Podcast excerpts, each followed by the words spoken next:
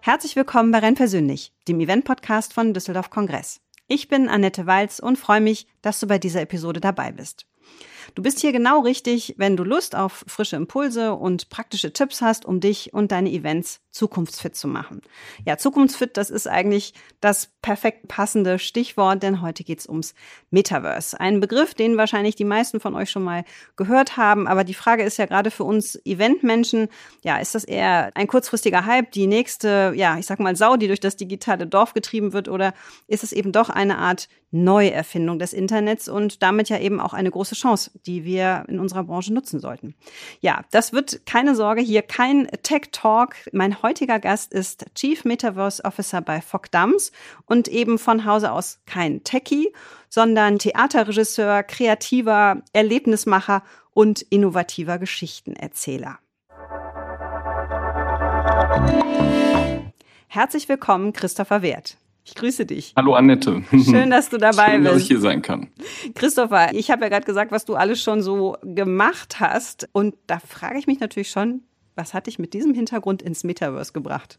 Tja, weil ich gehe immer dahin, wo es spannend ist, kann man vielleicht so sagen, Ja. wenn man sich das anguckt, wo ich so hingegangen bin. Ne? Also ich komme ja aus einer ganz kleinen Kleinstadt, aus Wetzlar in Hessen und da war das Coolste, was ich damals kannte, Theater, weil wir in Wien waren auf einer Klassenfahrt und dann bin ich da jeden Abend heimlich ins Burgtheater oder in die Staatsoper gegangen und war völlig geflasht von dem Thema und habe das dann eben auch studiert, ein paar Jahre an Theatern gearbeitet. Das war eben so ein spannender Erlebnisraum für mich.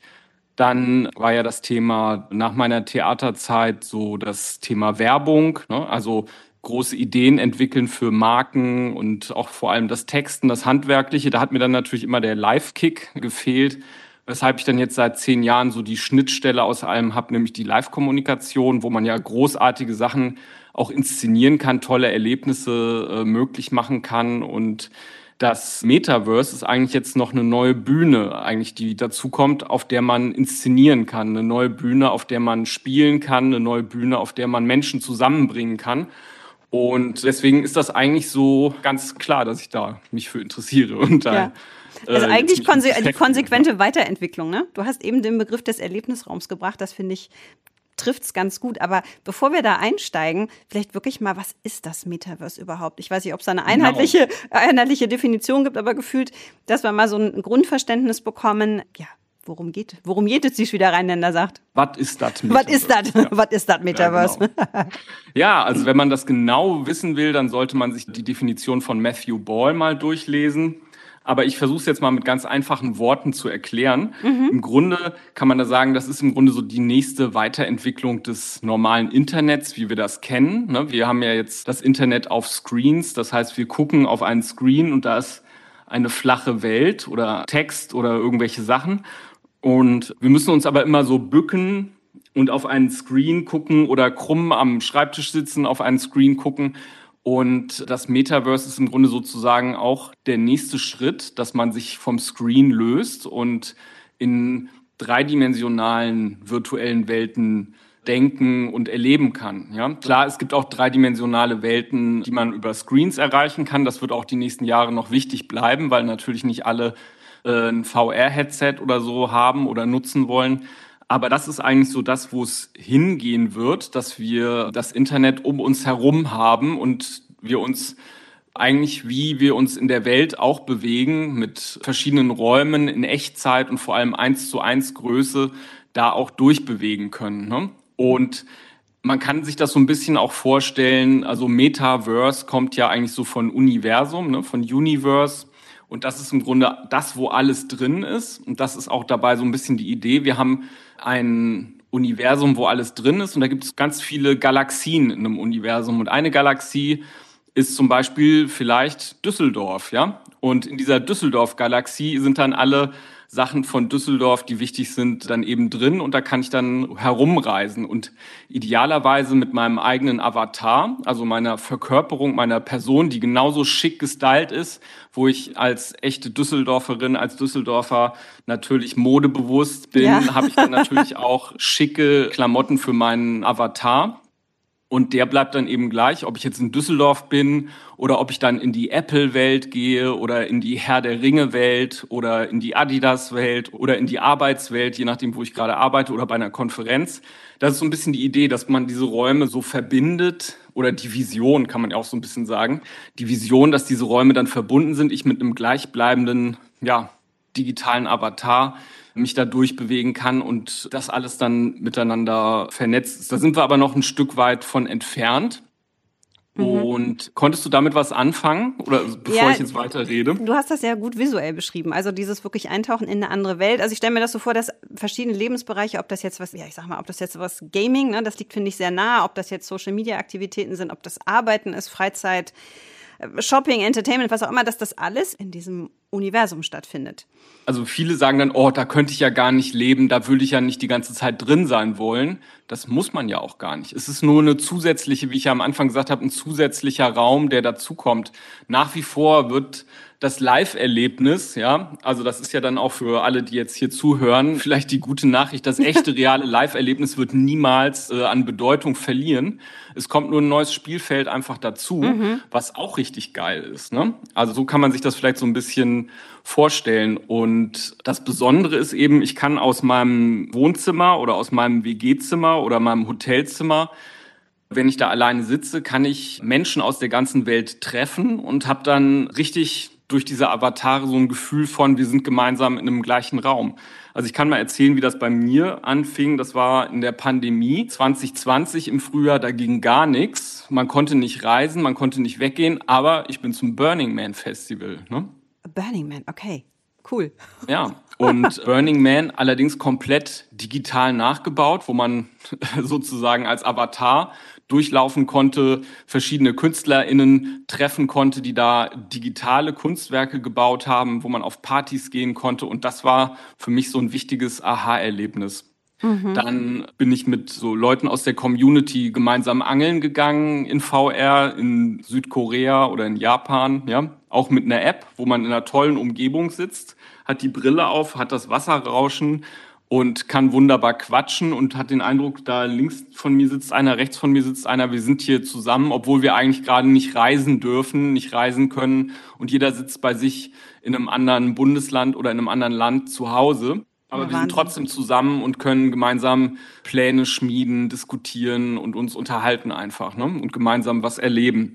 Das war so ein bisschen auch so ein wichtiges Aha-Erlebnis und das bietet natürlich auch für unsere Zukunft, wo Reisekosten natürlich immer kritischer auch angeschaut werden aus Umweltbilanzgründen oder generell aus Budgetgründen nochmal ganz neue Möglichkeiten, Menschen aus der ganzen Welt zusammenzubringen, die dann eben eine wertvolle Zeit miteinander verbringen können. Das können natürlich einfach auch Partys sein, das kann aber auch Networking sein. Das funktioniert auch sehr gut in VR oder aber eben Collaboration, weil man dann auch gemeinsam sich wie in einem Raum bewegen kann und gemeinsam sich austauschen kann.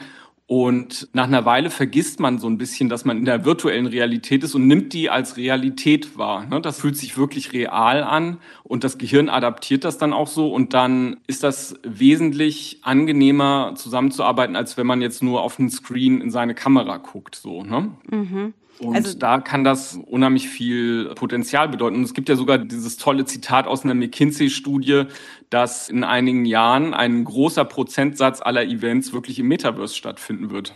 Das ist natürlich eine Prognose, aber das wird ein großes Ding auf jeden Fall werden. Noch nicht sofort, aber es schadet nicht, sich damit zu beschäftigen und jetzt schon mal so die ersten Schritte zu unternehmen und sich da auch strategisch so ein bisschen als Unternehmen vorzubereiten und das alles mal auszuloten. Ne? Ja, also du würdest auch ganz klar sagen, es ist jetzt nicht nur ein Thema für die, ich sag mal, für die Tech-Giganten, für die First Mover. Es gibt ja große Brands, die sich da schon auch, glaube ich, mit großen Invests hineinbegeben haben. Du würdest auch sagen, unsere Hörerinnen und Hörer, ich sag mal, Eventmacherinnen, Macher, das macht auch für unsere Branche Sinn, sich damit dann doch recht zeitnah zu beschäftigen? Auf jeden Fall. Und es macht ja auch, wie gesagt, Spaß, sich damit zu beschäftigen. Es ist so ein bisschen so vielleicht wie in den 90ern, wo sich die Leute gefragt haben, hör, Internet brauche ich doch gar nicht, mache ich nicht oder was sollen wir damit? Ne? Da war das ja auch noch nicht so richtig geil.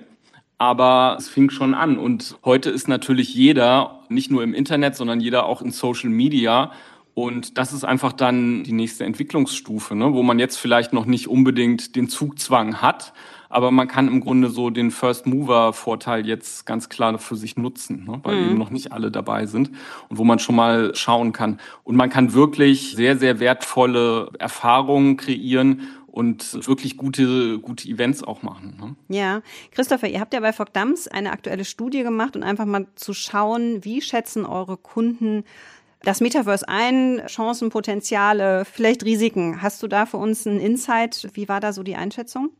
Genau, das ist ganz interessant. Wir haben ja Leute aus äh, genau 13 Branchen, 16 Ländern gefragt und ein großer Prozentsatz, also 83 Prozent, sehen da großes Potenzial für sich im Metaverse.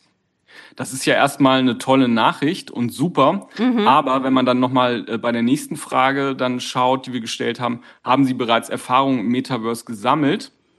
Dann sind wir bei 77 Prozent, die noch keine Erfahrung gemacht haben. Ne? Also wirklich so über 80 Prozent wissen, wir müssen da was tun, aber ein großer Prozentsatz, also drei Viertel, haben da noch wirklich gar nicht die ersten Schritte unternommen. Ne? Und da sieht man natürlich eine große Diskrepanz äh, und merkt so, das Thema ist so abstrakt, ja, mhm. dass man da einfach merkt, da ist erstmal ein großer Erklärbedarf da, dass man die Leute erstmal behutsam mitnimmt und nicht überfordert. Ne? Also das heißt, wenn wir, die wir jetzt in schon so äh, techie-mäßig in der Community so weit vorausgeprescht sind und schon irgendwelche verrückten Sachen machen, dann hängen wir im Zweifel Leute ab, die das dann eher abschreckt. Ne? Und da muss man eben so behutsame Überzeugungsarbeit leisten und dann gemeinsam die nächsten Schritte gehen. Deswegen bieten wir auch so ein Coaching an bei Fogdams. Ne? Also dass man so gecoacht wird und dann im Grunde so grundsätzlich erstmal lernt, was gibt es alles, was ist das überhaupt für eine Vision mit dem Metaverse, wie entwickelt sich das, wo sehe ich da auch für mein Unternehmen,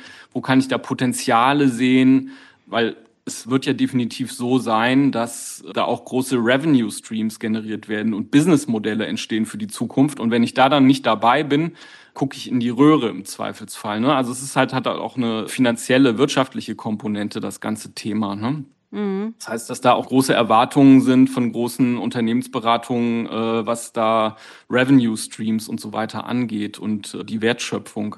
Ja. Aber wie gesagt, das erste Ranführen, das Coaching, gucken, was gibt es jetzt schon für Welten, wo geht das schon los? Und ganz interessant, also der Experte für Metaverse international, der sich vielleicht im Moment so den meisten Fame da hat, Matthew Ball, der mhm. hat ja prognostiziert, die großen Entwicklungen, die großen Sprünge fürs Metaverse, die kommen gar nicht vielleicht von den großen Tech-Giganten. Die kommen vielleicht von den Kids, ja, von den Gamern, ne? gerade vielleicht unter zwölf Jahren äh, alt sind und gerade Roblox das Spiel machen. Und das kennen wahrscheinlich viele von unseren HörerInnen jetzt hier, weil die Kids zu Hause haben, die das schon machen. Ne? Mhm. Und wenn man jetzt kurz mal vielleicht so einen erklärenden Satz zu der Plattform Roblox sagt, ne, da sind jeden Tag Millionen von NutzerInnen, die sich damit beschäftigen und eigene virtuelle 3D-Welten bauen. Ne? Da braucht man noch nicht mal eine VR-Brille, das kann man einfach an jedem Rechner machen. Und das ist im Grunde eine Plattform, wo jeder seine eigene Welt kreieren kann, wo auch schon einige Unternehmen natürlich sind. Vans ist da sehr populär ne? und Nikeland gibt es da, Hyundai ist da wo man eigene Welten kreieren kann und wirklich äh, Leute spielen und Zeit verbringen und sich austauschen und ihren Avatar hochleveln und so weiter. Ne? Das ist im Grunde schon so in spielerischer Art und Weise so ein Vorreiter, so ein wichtiger ja. Vorreiter für das Metaverse. Und da ist jetzt der ganz heiße Tipp, dass man sich vielleicht mal mit den eigenen Kids unterhält, wenn man welche zu Hause hat oder ja. Nichten und Neffen, die in Roblox unterwegs sind, weil die sich da schon so an das Thema sehr, sehr stark gewöhnt haben. Für die ist das ganz normal. Und die sind vielleicht auch diejenigen, die jetzt die großen Ideen, die großen Killer-Apps dann entwickeln, die dann vielleicht zu den neuen großen Tech-Giganten führen. Ne? Das ist, man weiß das ja alles nicht. Ne? Ja. Also es ist so eine sehr, sehr spannende Zeit.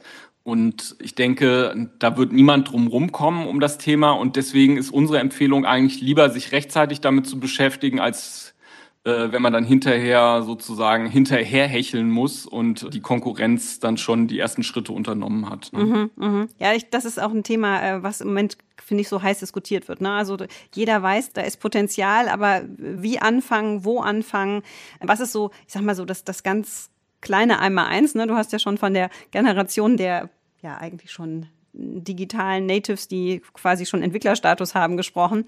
In der Studie habt ihr das nochmal so schön zerlegt, so die Bestandteile des Metaverse. Ich bringe es jetzt wieder so ein bisschen äh, back mhm. to basic zu sagen, okay, du hast eben schon Avatare angesprochen, es gibt eigene Welten, um sich so ein bisschen damit zu beschäftigen, was braucht ein Metaverse. Ne? Es sind Avatare, es sind Welten, es gibt eine eigene Währung, es gibt eben Objekt und Besitz, das ist das Stichwort NFTs, ähm, Meta-Layer.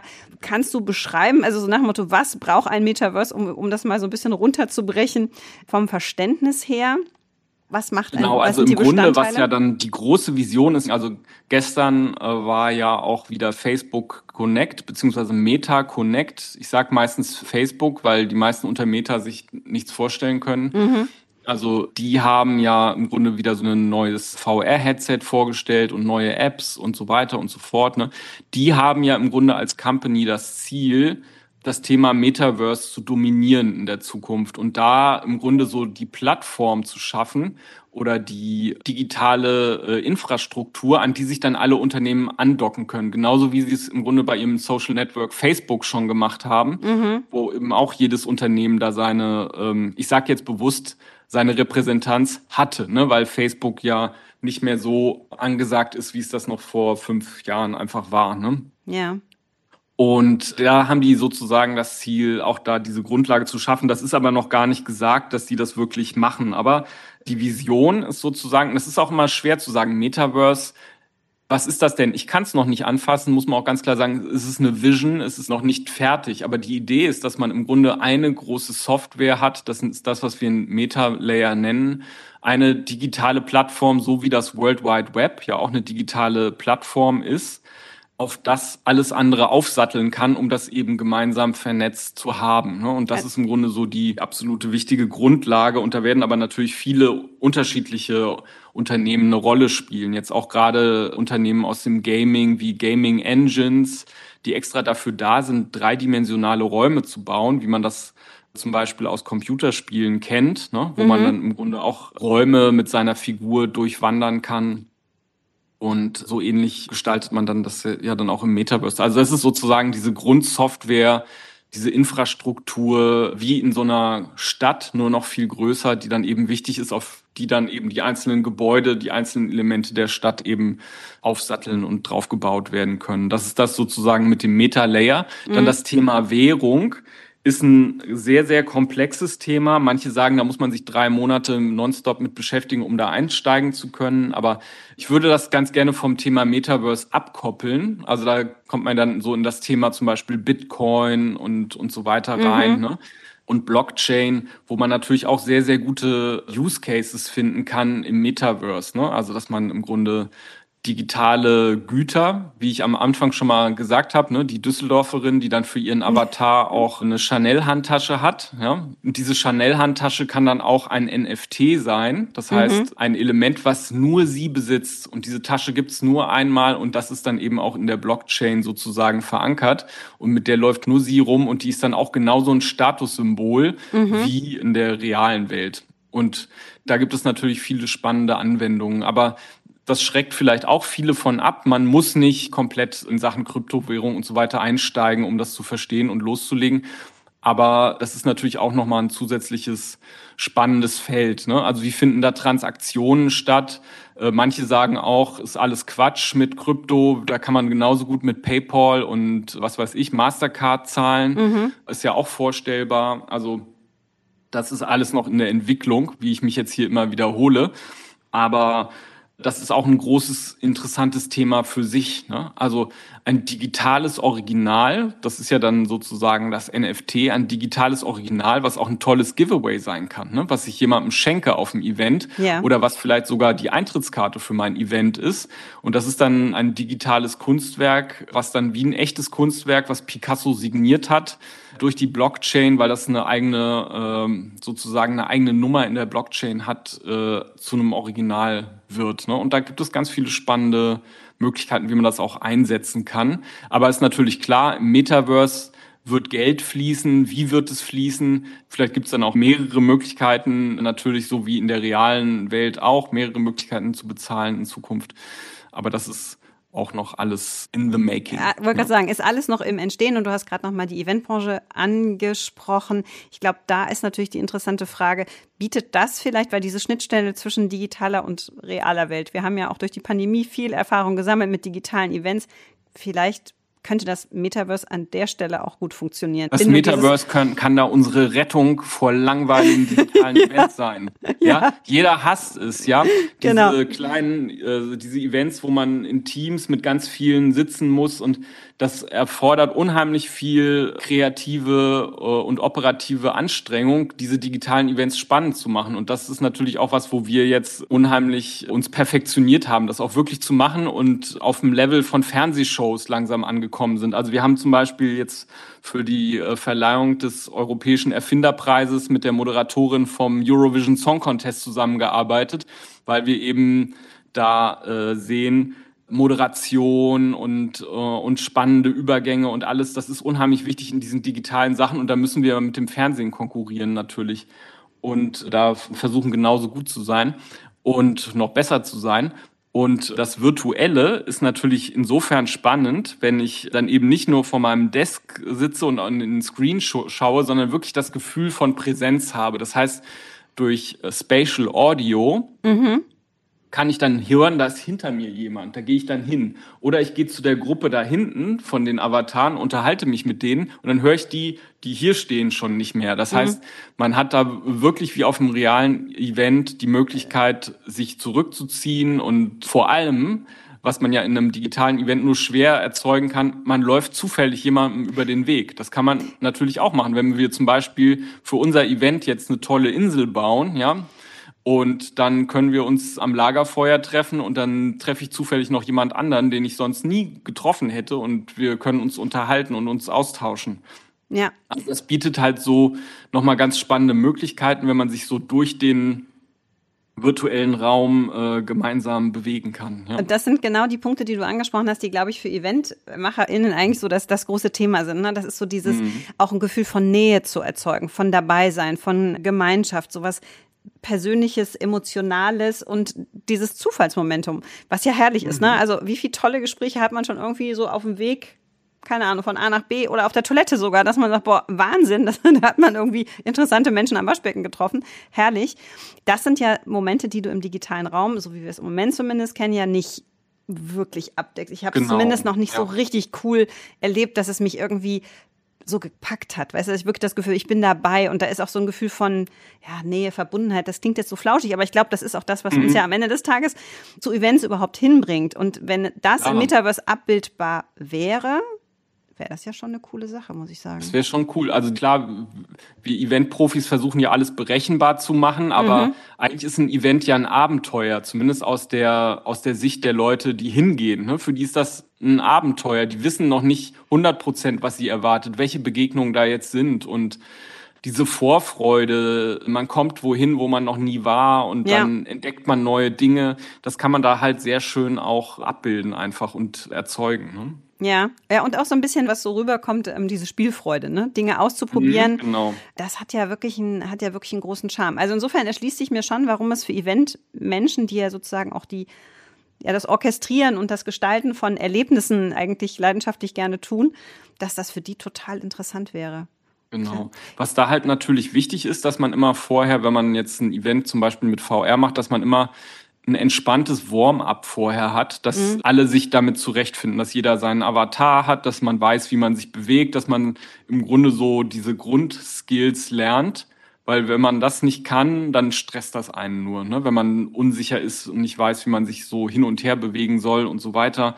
Wenn man das im Grunde äh, mhm. separat vom eigentlichen Event so als lustiges Warm-up einfach vorher macht, dann hat man schon mal einen guten Startpunkt für alle, um dann auf dem gleichen Level zu starten und mhm. sich dann wirklich auf die Inhalte, die Themen, das Erlebnis und das Gemeinschaftliche dann zu konzentrieren. Mhm. Ja, um es auch niedrigschwellig zu machen. Ne? Dass nicht nur die, genau. die jetzt wirklich schon entweder selber dem Gaming verbunden sind oder aber, wie du gesagt hast, die jugendliche Zielgruppe zu Hause hat.